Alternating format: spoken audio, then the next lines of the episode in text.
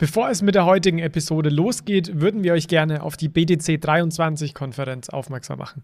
Die BTC 23 findet vom 14. bis 17. September in Innsbruck statt und ist eine der größten Bitcoin-Konferenzen im deutschsprachigen Raum. 2022 waren mehr als 800 Teilnehmer vor Ort und es gab 45 Talks, unter anderem mit Michael Saylor. Ich selbst werde auch als Speaker vor Ort sein und Bitcoin Fiat and Rock'n'Roll ist Partner des Events. Mit dem Code BFRR23 bekommt ihr 5% 10% Rabatt auf das Konferenzticket. Mehr Informationen findet ihr in den Show Notes.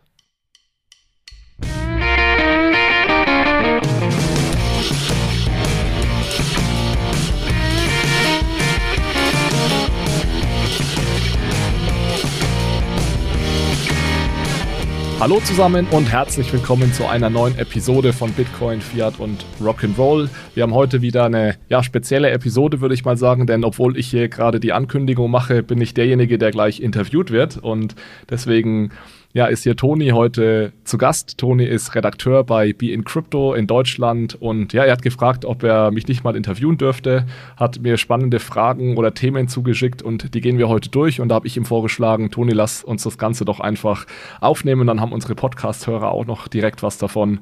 Äh, von daher, ja, Toni, ich begrüße dich ganz herzlich. Vielleicht magst du noch ein, zwei Sätze zu dir sagen und dann äh, würde ich auch das, das äh, virtuelle Mikro direkt an dich übergeben und du kannst dann gerne loslegen mit den Fragen. Ja, grüß dich, Alex und danke für die, ja, wie sollen wir es nennen? Doch Einladung, kann, man ja so nennen, auch wenn ich dich jetzt interviewe und danach gefragt habe, aber ich glaube, so können wir es zusammenfassen. Äh, ja, mein Name ist Toni Lukic, ich bin Chefredakteur von Being Crypto Deutschland. Wir sind ein internationales Unternehmen mit 14 verschiedenen Sprachen mittlerweile. Die größte ist natürlich Englisch und ich bin da eben für den deutschen Bereich, für alle Angebote, die wir quasi auf unserer Plattform haben, zuständig.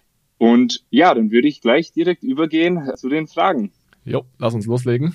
Also wie wir ja alle wissen, sind die Märkte gerade down. Äh, da kann man fast ziemlich genau den Timer stellen, das irgendwo im Dezember 2021 passiert und mehr oder weniger, also quer durch die Bank wirklich Aktien, Gold, vor allem eben, was uns interessiert, Krypto, performt einfach gerade nicht so gut und viele sehen das jetzt durch den Anstieg der Leitzinsen von der Fed beziehungsweise auch der EZB, den zwei größten äh, Märkten der Welt, klammern wir mal China aus. Kannst du vielleicht für die Zuhörer einordnen, was sich gerade auf der Welt abspielt und wodurch diese, dieses hohe Maß an Unsicherheit begründet ist? Ja, gerne. Also Zinsen sind sicherlich wichtig, Zentralbanken sind sehr wichtig, die sind auch in den letzten zehn Jahren immer wichtiger geworden. Die Zentralbankpolitik ist mittlerweile ein ganz großer, oder Geldpolitik ist mittlerweile ein ganz großer Treiber der Märkte generell. Ja, ich denke, die letzten Jahre waren ja schon sehr speziell durch die Pandemie durch den, den Krieg in der Ukraine und jetzt dann eben durch den starken, starken Zinsanstieg. Ich denke, es ist immer schwierig, diese Dinge komplett auseinanderzuhalten. Die bedingen sich natürlich auch. Äh, ich denke, in der Pandemie hat man ja schon ähm, Anfang 2020 oder Ende 2019, ich glaube 2020 war es, ich habe da schon den, den zeitlichen Überblick verloren, da haben wir einen relativ starken Einbruch auch an den Märkten. Das hat sich dann relativ schnell wieder erholt, weil die Zentralbanken unter anderem und auch die Staaten generell sind da sehr stark, ja, in die haben sehr stark in die Märkte eingegriffen, haben sehr expansive Geld- und Fiskalpolitik betrieben. Ja, und dann hat wir jetzt Anfang 2022 noch den, den Kriegsausbruch Ausbruch in der Ukraine. Das hat sich ja auch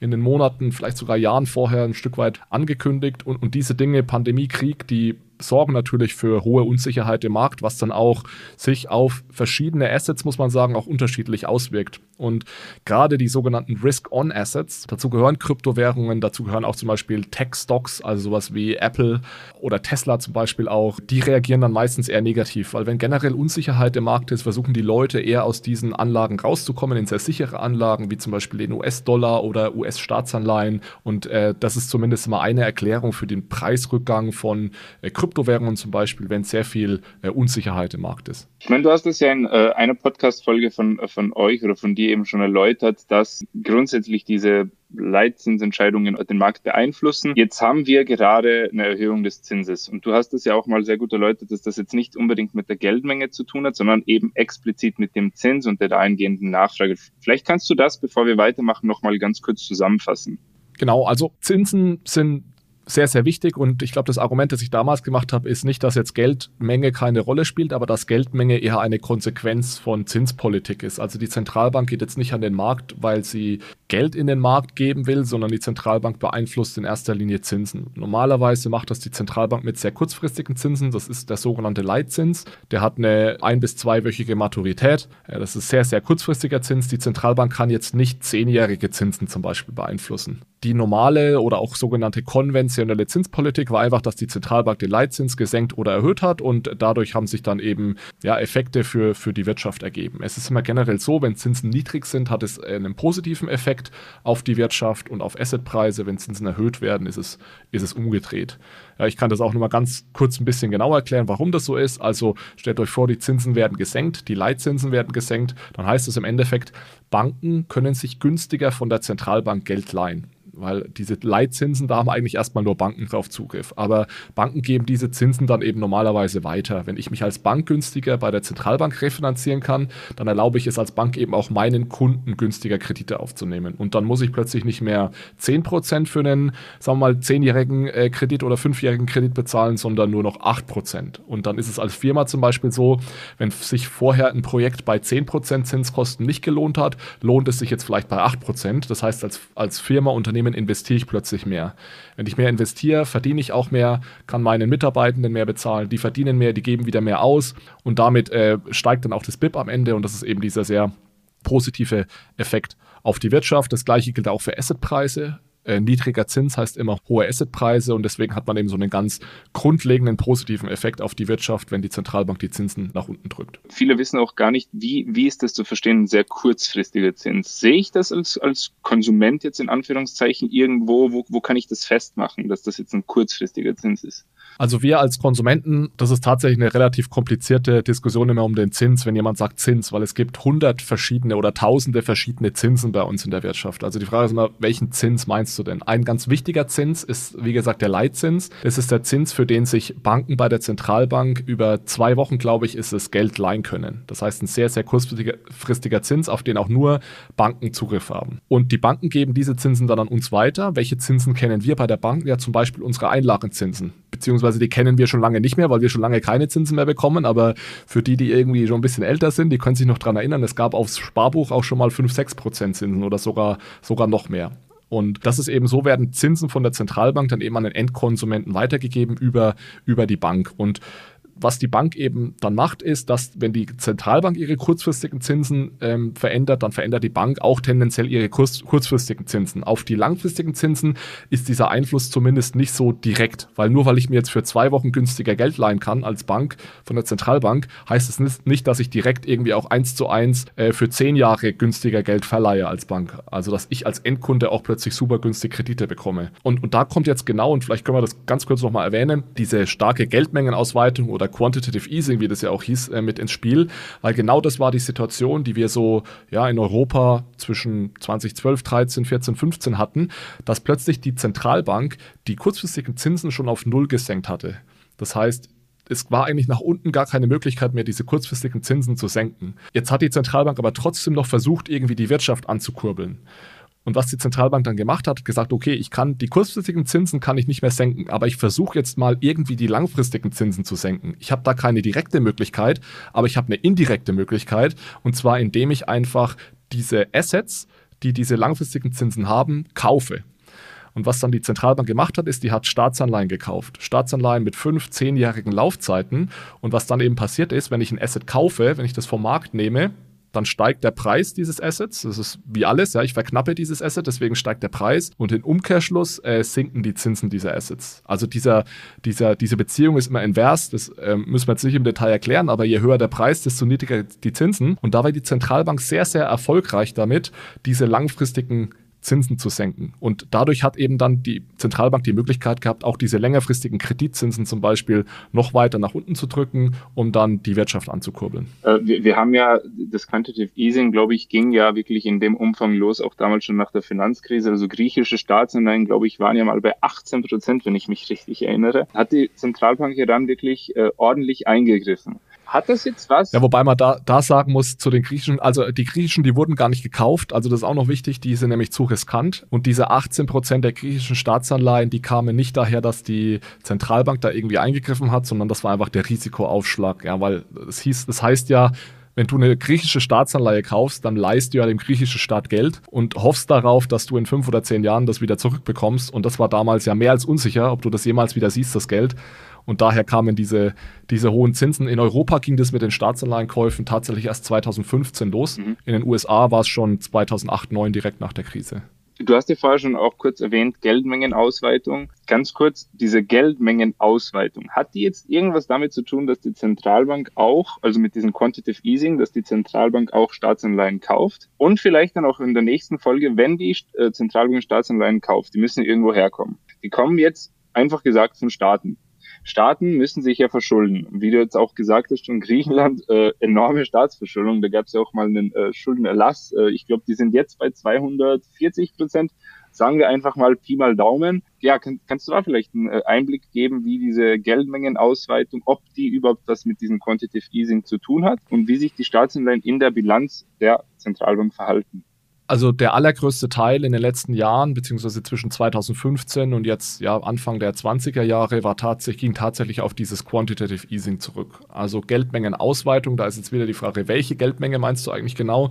Ähm, normalerweise ist es so, dass wenn die Zentralbank Zinsen senkt, haben wir gerade schon drüber geredet, dann werden die Kreditzinsen günstiger, dann vergeben Banken mehr Kredite und neue Kredite heißen auch gleichzeitig neues Geld und dann weitet sich die Geldmenge aus als Folge dessen, dass die Zinsen niedrig sind. Das ist der normale Fall, also konventionelle Fall. Seit 2015 war es aber so, dass es nicht nur diesen konventionellen Kanal über die Kredite gab, sondern eben auch zusätzlich dieses Quantitative Easing. Nochmal, Ziel des Quantitative Easing war es eigentlich nicht, die Geldmenge zu erhöhen, sondern Ziel war es, Staatsanleihen vom Markt zu kaufen, um die Zinsen der Staatsanleihen zu senken. Aber ein Nebeneffekt, und zwar ein relativ wichtiger Nebeneffekt war, dass natürlich plötzlich sehr, sehr viel mehr Geld im Markt war. Also es ist im Endeffekt, kannst du dir das so vorstellen, wenn du als Privatperson, es waren jetzt eher weniger Privatpersonen, sondern eher so institutionelle Investoren, aber auch Privatpersonen, wenn du eine Staatsanleihe besessen hast und die war 100 Euro wert, dann hast du von der Zentralbank einfach 100 Euro für diese Staatsanleihe bekommen. Das heißt, du bist jetzt in dem Moment nicht reicher geworden und nicht ärmer, sondern du hast einfach anstatt 100 Euro Staatsanleihe hast du jetzt 100 Euro Cash auf deinem Konto. Das war Quantitative Easing und das ist auch immer wichtig zu verstehen im Sinne von, welchen Effekt hat eigentlich diese Geldmengenausweitung? Das ist jetzt nicht, dass da irgendjemand Geld geschenkt bekommt oder so, sondern im Endeffekt ändert sich einfach die Portfoliozusammensetzung der Leute. Das heißt, anstatt ein Asset halten die jetzt Geld. Und das hat natürlich dann Auswirkungen, aber es ist nicht so, dass plötzlich jeder mehr Geld hat, das er ausgeben kann, sondern einfach die Liquidität ist gestiegen. Ich glaube, ich habe da, ich muss da ganz kurz reingrätschen, ich habe da, glaube ich, mal eine gute Statistik gesehen und ich weiß nicht, ob du mir da recht geben kannst. Zwei Drittel der Staatsanleihen der europäischen Staaten, wenn man die jetzt zusammenwerfen würde, gehören bereits der EZB. Stimmt das so oder ist das einfach ein Mythos? Also ich glaube, zwei Drittel ist ein bisschen hoch. Ich habe die Zahlen jetzt aber in den letzten Jahren auch nicht mehr so verfolgt, aber es ist definitiv signifikant. Also es, es, gibt, es gab mal Grenzen, bei, die war, lagen bei 25 oder 30 Prozent. Also die EZB durfte nicht mehr als 30 Prozent der Staatsanleihen eines europäischen Staates halten. Die wurden aber aufgehoben und ich kann mir gut vorstellen, dass wir da drüber sind teilweise. Äh, von daher ja, also die EZB hält signifikante Teile der Staatsanleihen im europäischen Markt.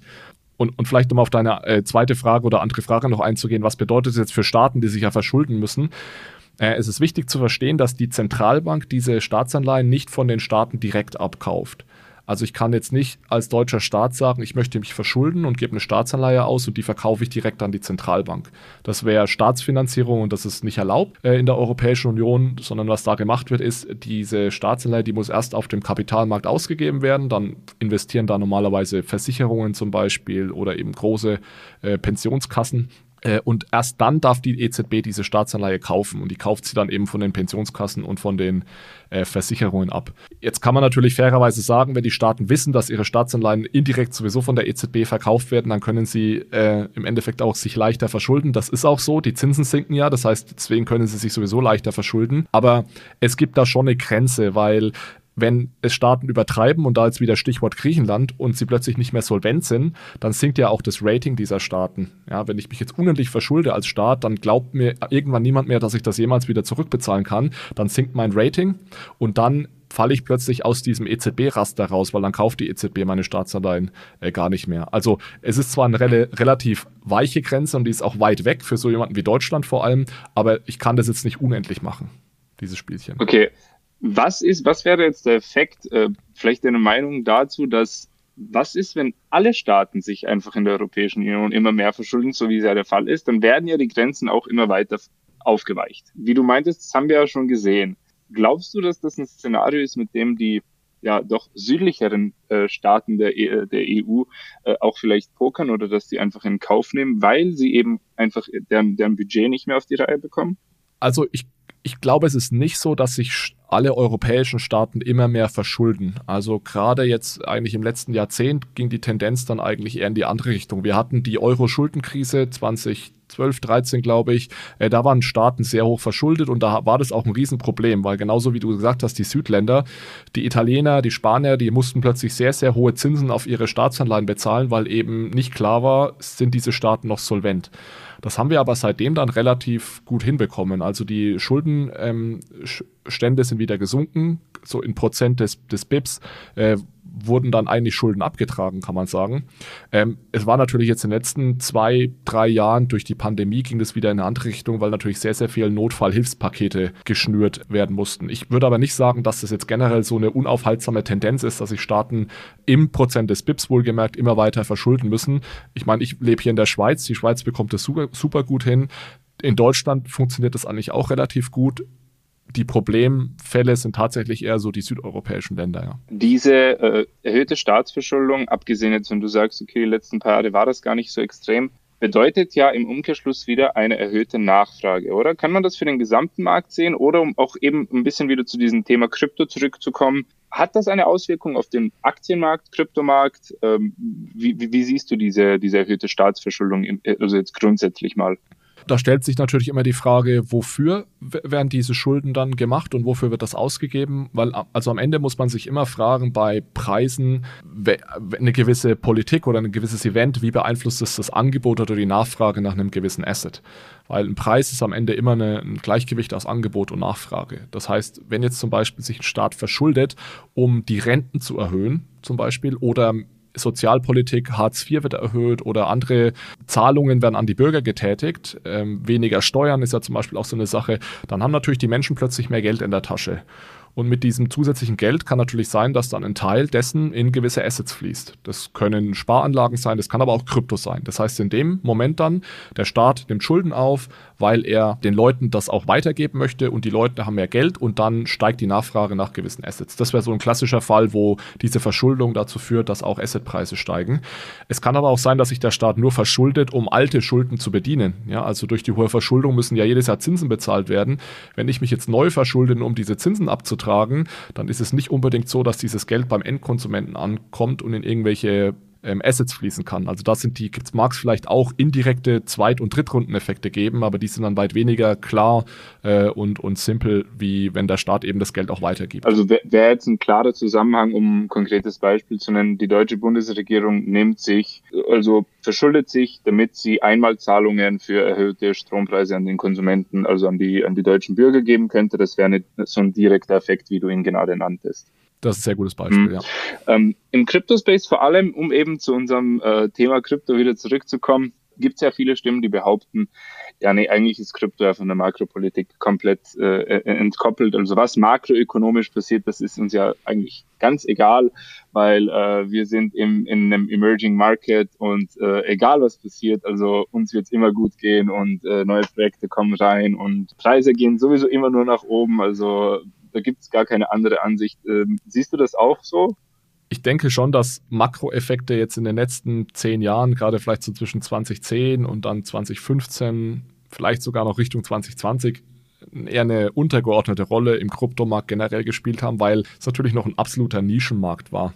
Und auch da können wir wieder auf, die, auf den Punkt zurückgehen, was beeinflusst die Nachfrage. Und dieses, diese Diskussion auch aus Angebot und Nachfrage ist ja im Kryptomarkt, vor allem bei Bitcoin, noch viel simpler, weil da müssen wir uns über das Angebot gar keine Gedanken machen, weil das Angebot ist fix. Es gibt da einen fixen Supply Schedule. Also ist die Frage immer, was, was beeinflusst die Nachfrage? Und ich übertreibe jetzt mal ein bisschen, aber irgendwie 2012 waren da irgendwie nur ein paar Crypto-Bros im Markt, denen war es ziemlich egal, ob jetzt die Zinsen irgendwie hoch oder niedrig sind. Die waren da zu 100 Prozent auch ähm, dabei, ja, und haben einfach Geld investiert. Und da hatte jetzt wenn da mal Zinsen, Inflation oder so hoch oder niedrig waren, das hat den Preis nicht groß beeinflusst. Zehn Jahre später haben wir plötzlich einen Markt, der deutlich größer ist, der viel institutionalisierter ist. Und jetzt ist es natürlich plötzlich so, dass auch institutionelle Investoren in diesen Markt gehen und auch Leute, die vielleicht nicht mehr so die Hardcore Crypto Bros sind, sondern einfach sagen, hey, das ist irgendwie, habe ich im Fernsehen gesehen oder irgendwie in einem Podcast gehört, da investiere ich jetzt mal rein. Und da ist es natürlich jetzt so, dass diese Investoren plötzlich schon durch, durch die Makrolage getrieben sind, weil wenn jetzt plötzlich die Zinsen steigen, dann sagen die sich, hey, okay, Bitcoin, keine Ahnung, ist vielleicht nicht so gut gelaufen in der letzten Zeit, da gehe ich doch wieder lieber auf mein Sparkonto, weil ich da jetzt 3% bekomme oder ich gehe in eine Staatsanleihe oder in eine andere festverzinsliche Anlage oder vielleicht sogar in Aktien. Ähm, und dann plötzlich habe ich wieder einen Einfluss auf diese Nachfrage. Also je, je, sagen wir mal, erwachsener der Kryptomarkt wird, desto mehr institutionelle Investoren. Diese Investoren sind durch Makro getrieben. Dadurch ist die Nachfrage nach Bitcoin auch durch Makro getrieben. Und deswegen würde ich schon sagen, dass ich glaube, wir für eine relativ lange Zeit eher noch mehr Makroeinfluss im Bitcoin-Markt haben als weniger. Die Frage ist irgendwann mal, kommen wir dahin, dass Bitcoin zu so einer Art Risk-Off-Asset wird und dann eben eher sowas wie Gold wird und dann plötzlich vielleicht auch noch durch Makro beeinflusst ist, aber deutlich weniger und eventuell auch in eine andere Richtung. Ja, das ist dann so die, die spannende langfristige Frage. Und ich glaube, da muss man ja, da wirst du mir, schätze ich mal, recht geben, dass man da ganz klar differenzieren muss zwischen Bitcoin und anderen Kryptowährungen. Genau, also ich würde zumindest sagen, ich nehme immer normalerweise, also Bitcoin ist auf jeden Fall, äh, hat, hat sein Narrativ, dann Ethereum, würde ich sagen, hat auch ein sehr spannendes Narrativ, aber dann wird es schon schwierig irgendwie und wir müssen definitiv nicht über Coin 135 hier reden. Das ist, ich will jetzt nicht sagen, dass diese alles andere totaler Quatsch ist, aber man muss sich schon bewusst machen, dass das frühphasige Startups sind, in die man da investiert, wenn man da in gewisse Coins, äh, Coins geht. Von daher ja, auf jeden Fall vorsichtig sein. Vorsichtig sein. Und diese makroökonomische, dieser Zusammenhang, weil du sagst, mehr Menschen, okay, ergibt Sinn, die werden natürlich auch institutionelle Investoren dadurch mehr beeinflusst. Wir haben ja jetzt auch vor allem seit dem Start der Corona-Pandemie, wenn man das so nennen kann, gesehen, dass die Korrelation zum Aktienmarkt sehr hoch geworden ist. Also S&P 500 und Nasdaq vor allem. Wodurch lässt sich das begründen?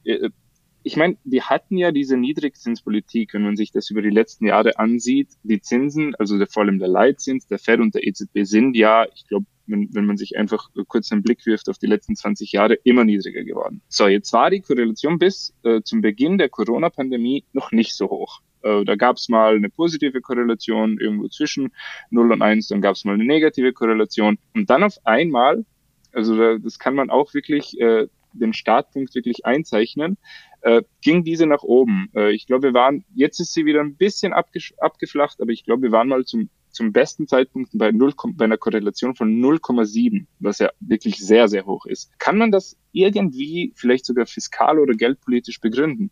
Ich denke, die, die Begründung ist viel einfacher. Da komme ich nochmal zurück auf dieses Risk-on-Asset. Ähm, Bitcoin ist eben ein Risk-on-Asset und das bedeutet nochmal, dass wenn äh, Unsicherheit im Markt ist, gehen die Leute aus diesem Markt raus. Und das gilt eben auch für die, ganz, ganz viele äh, Aktien im Nasdaq zum Beispiel. Da sind die ganzen Tech-Aktien drin.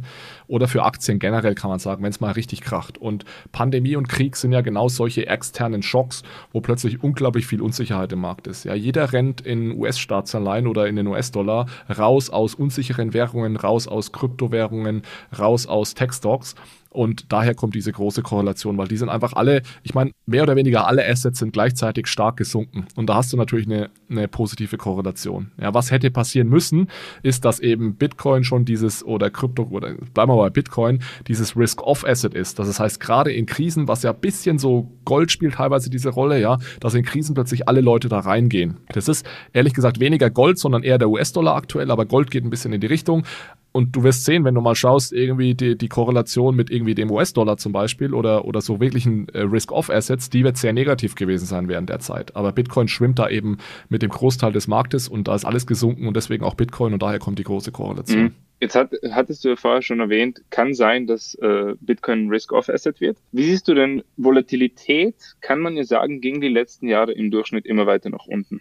Glaubst du, wir werden, jetzt einfach mal so ein persönlicher Ausblick, wie du das einordnest, wir werden das sehen, dass Bitcoin irgendwann in fünf bis zehn Jahren so ähnlich wie Gold, wobei man bei Gold ja auch sagen muss, äh, zum Start der Corona-Pandemie, als eben, ich sage jetzt mal in Anführungszeichen, so viel Geld, äh, Geld gedruckt wurde, ging ja Gold auch hoch, hat jetzt in letzter Zeit auch so seine Problemchen, äh, großes Problem ist es ja nicht. Der Markt, also Gold performt ja immer noch vergleichsweise ziemlich gut. Kommen wir irgendwann zu dem Punkt, dass Bitcoin, und viele bezeichnen es ja jetzt schon als digitales Gold, als digitales Gold angesehen wird, beziehungsweise diese, diese, dieses Risk-Off als dieses Risk-Off-Asset gilt.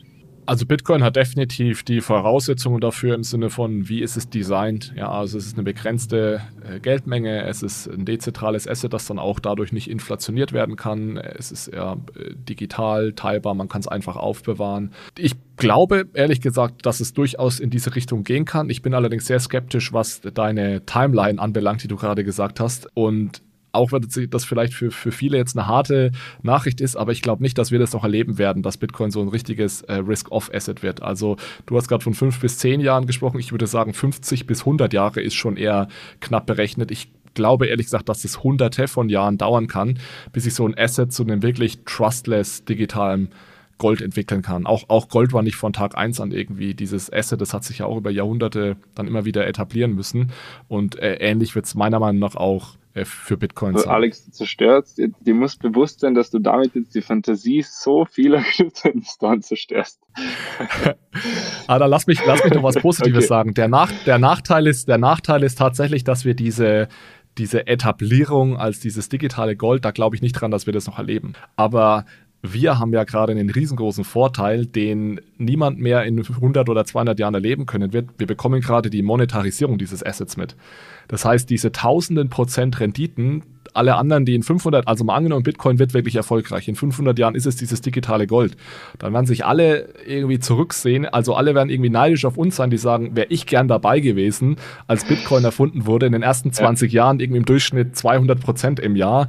Also von daher, es kann sich, glaube ich, niemand beschweren. Ja. Ne? Äh, da gibt es dann sicher sehr viele Geschichten, äh, wie es Leute aus den Slums, äh, gibt es ja tatsächlich jetzt schon, wie es, wirklich sehr, sehr arme Leute aus Entwickl Entwicklungsländern äh, hochgeschafft haben, einfach nur, weil sie halt damals damals irgendwann mal 2009, 2010 an Bitcoin geglaubt haben und darin investiert haben. Also es ist sehr, sehr spannend, äh, würde ich sagen. Ja, du hast jetzt tatsächlich schon sehr viele von meinen Fragen beantwortet. Vielleicht jetzt nochmal so ein bisschen ein Ausblick. Wir haben jetzt, es ist Fakt, die Fed steigert die Zinsen. Äh, es wird erwartet, dass diese Zinssteigerungen eher abflachen, also dass die langsamer werden, äh, 0,25 äh, Prozent, äh, beziehungsweise dann auch irgendwann mal äh, diese zum Stehen kommen. Bei der EZB ist es jetzt noch nicht ganz so klar. Wir haben ja jetzt faktisch eine sehr hohe Inflation immer noch. Ich glaube, wir sind immer noch bei 10 Prozent. In den USA sehen wir jetzt, dass es leicht abflacht. Glaubst du, dass Bitcoin, und jetzt komme ich nochmal zu dieser Ergänzung von vorhin zurück, dass eben Leitzinsen in den letzten 20 Jahren immer weiter fallen. Glaubst du, dass Bitcoin in einem Umfeld, wo jetzt hohe Zinsen, höhere Zinsen, so wie sie jetzt auch sind, bestehen bleiben würden, trotzdem diese, diese Kursrallies von ja, zwei, drei, vier, 500 Prozent hinlegen kann? Oder glaubst du, dass, dass sich das irgendwie ein bisschen widerspricht? Glaubst du, das hat gar nichts damit zu, damit zu tun? Ja, wie würdest du das einordnen? Also bevor ich auf deine, auf deine Frage antworte, vielleicht erst ein genereller Kommentar zu den 200, 300 Prozent. Ich hoffe ehrlich gesagt nicht, dass das irgendwie langfristig so sein wird, weil das heißt automatisch, dass wir wieder in einer Blase sind, weil ich glaube nicht, dass ein Asset jetzt dann über Jahre 200, 300 Prozent wieder steigen kann, ohne dass wir danach wieder eine riesengroße äh, Kurskorrektur haben. Also ich würde mir eigentlich hoffen, dass wir eher mal so in den Bereich kommen, wo sich diese Renditen so ein bisschen normalisieren weil das ja dann auch bedeutet, dass es weniger volatil wird. Ja, und jetzt zu deiner Frage, kann es zu hohen Preisen auch Umfeldern kommen, wo die Zinsen sehr hoch sind? Absolut. Also ich und, und gut, dass du die Frage noch stellst, weil ich glaube, wir sollten aufpassen, dass wir nicht den Wald vor lauter Bäumen nicht sehen. Wir haben uns jetzt viel über Zinsen und Geldpolitik unterhalten, aber am Ende ja, gibt es ja Nachfrage nach Bitcoin nicht, weil Zinsen hoch oder niedrig sind oder weil die Zentralbank viel oder wenig äh, Geld druckt, sondern in erster Linie, weil wir von, von, von den fundamentalen Vorteilen von Bitcoin überzeugt sind. Ähm, es ist ja genauso wie ich kaufe mir eben einen gewissen Laptop, weil ich diesen Laptop gerne nutze und äh, diese Features gut finde. Und ähnlich finde ich auch die, die Features von Bitcoin gut. Und daraus ergibt sich dann eben äh, eine Nachfrage und daraus ergibt sich dann ein Preis. Und eigentlich sollte langfristiger die Nachfrage nach Bitcoin fundamental getrieben sein. Das ist sie aktuell, glaube ich, zum allergrößten Teil noch nicht. Ich glaube, gerade ist die Nachfrage sehr spekulativ. Daher kommen ja dann auch immer diese, diese sehr volatilen Phasen. Aber mittel- bis langfristig würde ich mir schon erhoffen, dass eben, und da sind wir wieder in diesem digitalen Gold-Narrativ, ja, Gold, wir sind uns alle einig, was die Vorteile von Gold sind. Da gibt es eine relativ stabile Nachfrage nach, deswegen ist der Preis auch relativ stabil. Und da ist die Frage, ob wir eben da irgendwann mal Bitcoin oder auch Ether äh, genau dahin, dahin kommen können. Wenn ihr auf der Suche nach einem Event rund um den digitalen Euro seid, dann ist die Digital Euro Conference am 31. März sicher etwas für euch. Und zwar werden Themen digitale Zentralbankwährungen, Stablecoins und Giralgeld-Token sein. Es werden führende Experten aus ganz Europa erwartet, zum Beispiel Miguel Ordóñez, ehemaliger Präsident der spanischen Zentralbank und Vertreter von Siemens, Bosch, Visa, Circle, EY, IBM und viel mehr. Auch Alex, Manuel und ich werden als Speaker vor Ort sein und ihr könnt euch jetzt mit dem Discount-Code ROCK 25% Rabatt auf die Vor-Ort-Tickets sichern. Mehr Informationen hierzu findet ihr in den Show Notes. Findest du, man kann diese Assets auch anhand, ich meine, das ist jetzt alles äh, sehr weit hergeholt und ich glaube auch sehr schwierig grundsätzlich, daran bewerten, wenn man sich eben bei Bitcoin jetzt Fundamentaldaten ansieht. Okay, wir haben jetzt so und so viele Wallets, äh, die starten irgendwie bei 0,01 Bitcoin, gehen hoch bis, äh, ja, ich weiß nicht, wie viel der größte Wahl hat. Ich weiß auch gar nicht mehr, ob es gerade noch Tesla ist, sei dahingestellt. Na gut, das wird Sat Satoshi ja, sein klar, wahrscheinlich, Satoshi, oder? aber danach, ähm, glaube ich, sind es ja immer noch MicroStrategy und Tesla, oder? Zwei und drei. Genau. Wird auf jeden Fall sehr. Die, die Winklevoss Twins haben, auch, haben genau, auch sehr viel, ja, genau. Ja. Sie, glaubst du, man kann das jetzt schon an Fundamentaldaten bewerten? Ich meine, ich sehe das ähnlich wie du. Es ist sehr viel durch Hype getrieben, einfach noch auch teilweise müssen wir uns ja auch selbst die Schuld geben, medial hochgeschaukelt, obwohl wir da ja immer ja, versuchen, das Ganze auch irgendwie statistisch zu begründen durch Fundamentaldaten, aktive Adressen, sei es jetzt einfach nur ähm, Adressen mit mehr als 0,01 Bitcoin, also ich tue mich extrem schwer, wirklich einen fundamentalen Preis für Bitcoin zu bestimmen. Es ist ja generell schon Asset, also Asset ähm, Pricing, also die Bewertung von Wertpapieren, die Bepreisung von Wertpapieren, das ist ein riesengroßer Research-Bereich, gerade so in Finance. Ähm, da gibt es tonnen, tonnenweise Papiere dazu und es ist schon schwierig, klassische Assets zu bepreisen. Und Bitcoin ist jetzt ein völlig neues Asset, also was noch nie da gewesen ist. Und dafür mit guten Pricing-Modellen zu kommen, äh, das ist wirklich, wirklich hart. Also ich würde da nicht von mir behaupten, dass ich da irgendwie den fundamentalen Wert von, von Bitcoin irgendwie berechnen könnte.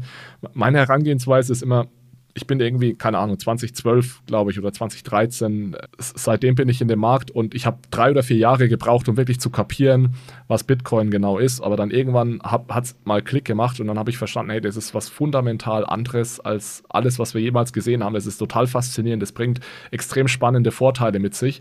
Und das ist was, was mich total fasziniert. Und dann ist mein Narrativ eigentlich am ehesten dieses digitale Gold. Und ich glaube, langfristig kann es dahin gehen. was langfristig genau bedeutet, ja, das kann sehr, sehr langfristig sein, aber das ist so mein Narrativ. Und dann, wenn du ein Narrativ hast, kannst du sagen, okay, jetzt schaue ich mal, okay, digitales Gold, wie, wie groß ist, ist denn der Goldmarkt heute? Ja, irgendwie bei 11 Billionen äh, Market Cap. Was glaube ich denn, wie viel Prozent dieses Marktes eventuell Bitcoin äh, bekommen könnte? Ja, als digitales Gold. Ja, vielleicht jetzt in den nächsten 20 Jahren vielleicht 10 Prozent von dem Markt oder so. Dann bin ich eben bei 1,1 Billionen äh, Market Cap und so könnte ich mir dann so ein Kursziel errechnen. Aber wie gesagt, das sind alles, ähm, ist alles mehr Voodoo als irgendwie wirklich fundamental. Aber ich glaube, wenn, wenn jemand da sich annähern möchte, dann würde ich echt sagen, was ist euer Narrativ? Warum glaubt ihr an Bitcoin? Und warum glaubt ihr, werden andere Leute in Zukunft wieder Nachfrage nach Bitcoin haben? Und daraus wird sich dann der Preis mhm. Eine letzte Frage. Wir haben ja gesehen, und ich muss wieder Preis dazu sagen, einfach weil es so ist. Wir haben ja gesehen, der ging hoch, runter, hoch, runter, hoch, runter. Aber langfristig gesehen Würdest du den Bitcoin jetzt schon als Inflationsschutz bezeichnen? Einfach sagen wir, ich, ich meine, wir wissen ja beide, was wir mit Inflationsschutz aussagen wollen, nämlich, dass einfach der Preis prozentual gesehen einfach höher geht als die Inflation in äh, Güterpreisindex gemessen. Würdest du Bitcoin jetzt schon als, als, als guten Schutz gegen diese Inflation äh, sehen? Weil, wenn wir den Durchschnitt der letzten zehn Jahre nehmen, sehen wir ganz eindeutig, dass prozentual immer, dass prozentual immer nach oben ging. Ja, das ist, ist ein bisschen die Frage, wie man jetzt Inflationsschutz definiert wenn du sagst, Tesla ist für mich auch ein super Inflationsschutz, dann würde ich sagen, ja, ich würde Inflationsschutz nicht so definieren. Also, also ich einfach ein Asset rauszusuchen, das massiv gestiegen ist in den letzten zehn Jahren und zu sagen, das ist ein Inflationsschutz, es ist, reicht meiner Meinung nach nicht, weil das kann nicht ewig so weitergehen. Es kann nicht jetzt irgendwie jedes Jahr weiter 200, 300 Prozent im Schnitt geben, sondern irgendwann wird sich das mal normalisieren. Und dann heißt Inflationsschutz für mich eher, äh, wann auch, wann immer die Inflation hoch ist, ist auch der Preis dieses Assets hoch oder steigt dieser Preis. Und da sind wir wieder zurück bei dem Thema Risk-On und Risk-Off-Asset. Und meiner Meinung nach muss Bitcoin erst ein Risk-Off-Asset werden, bevor ich dazu Inflationsschutz äh, sagen würde. Und das ist es heute definitiv, definitiv mhm. noch nicht. Aber du siehst jetzt den Bitcoin noch nicht so weit, dass wir jetzt im nächsten Bullrun, von dem ja alle ausgehen, äh, dass der jetzt irgendwie nur zehn Prozent macht. Also du siehst das schon immer noch als so ein aufgeschaukeltes, gehyptes Thema. Also weit weg von, wie soll ich sagen, äh, niedriger Volatilität und irgendwie Preisstabilisation. Genau, meiner Meinung nach kann das erst, also im Endeffekt sehnen sich ja alle, die das sagen, auch wenn sie das vielleicht nicht so direkt sagen, aber implizit sagen sie das nach diesem digitalen Gold-Narrativ, wenn sie sagen Inflationsschutz und weniger Volatilität. Und da sind wir genau wieder bei dieser Diskussion, die wir am Anfang hatten. Das sehe ich nicht in den nächsten fünf oder zehn Jahren. Und das schockiert vielleicht einige, dass ich sage, es wird eher 50 ja. oder 100 Jahre dauern. Aber das ist meine Meinung. Ich glaube nicht, dass wir Natürlich kann die Volatilität noch ein bisschen sinken, wenn einfach mehr Leute in dem Markt sind, wenn der Markt größer ist, mehr Investoren, vor allem auch institutionelle Investoren, die dann nicht sofort wieder alles verkaufen. Die, die die Volatilität reinbringen, sind ja die Retail-Investoren, das sind ja du und ich, weil wir sofort dann verrückt werden, wenn der Preis mal ein bisschen sinkt. Institutionelle Investoren sind da ja entspannter, haben da längeren Atem und das kann natürlich dazu führen, dass die Volatilität sinkt. Aber das heißt noch lange nicht, dass Bitcoin ein Risk-Off-Asset wird. Und ich glaube, um da hinzukommen, das braucht sehr, sehr, sehr viel okay. Zeit. Ja, vielen Dank dir nochmal. Ich mag übrigens, deine Zuhörer sehen das jetzt leider nicht. Vielleicht können wir ein Foto bei Being Crypto reinmachen, diese Bitcoin, diesen kleinen Bitcoin-Pokalstatue. das ist, das ist von der, von der ersten internationalen äh, Bitcoin- oder Crypto-Conference in Teheran. Die kommt tatsächlich aus dem Iran, äh, diese, diese Schale. Da war ich vor zwei Jahren mal äh, auf einer Crypto-Konferenz und da haben wir einen Pokal bekommen am Ende. Ja, da war ich als Speaker mal dort. Das sollte man mal auf Social Media irgendwo veröffentlichen. Super. Ja, Alex, danke dir nochmal, dass du dir die Zeit genommen hast und freut mich. Ja, vielen Dank, äh, Tone, ja, dass du, dass du hier im Podcast zu Besuch warst und das Interview übernommen hast. Vielen Dank. Danke, ciao. Achtung, Disclaimer. Die Inhalte spiegeln die private Meinung der Hosts wider, dienen ausschließlich der allgemeinen Information und stellen keine Anlageberatung oder Kaufempfehlung dar. Es gilt, do your own research, informiert euch, bevor ihr Investments tätigt. Das alles findet ihr auch auf unserer Website unter www.bfrr.de/disclaimer. slash